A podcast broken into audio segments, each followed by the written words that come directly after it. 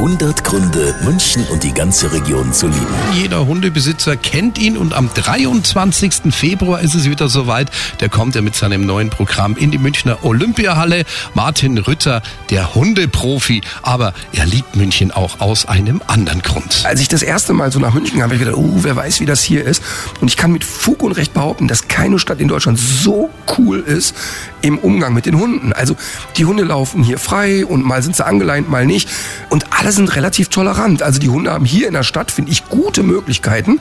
Eigentlich finde ich hier den Umgang und das Zusammenleben mit dem Hund für Hunde hier richtig toll in München. 100 Gründe, München und die ganze Region zu lieben. Eine Liebeserklärung an die schönste Stadt und die schönste Region der Welt.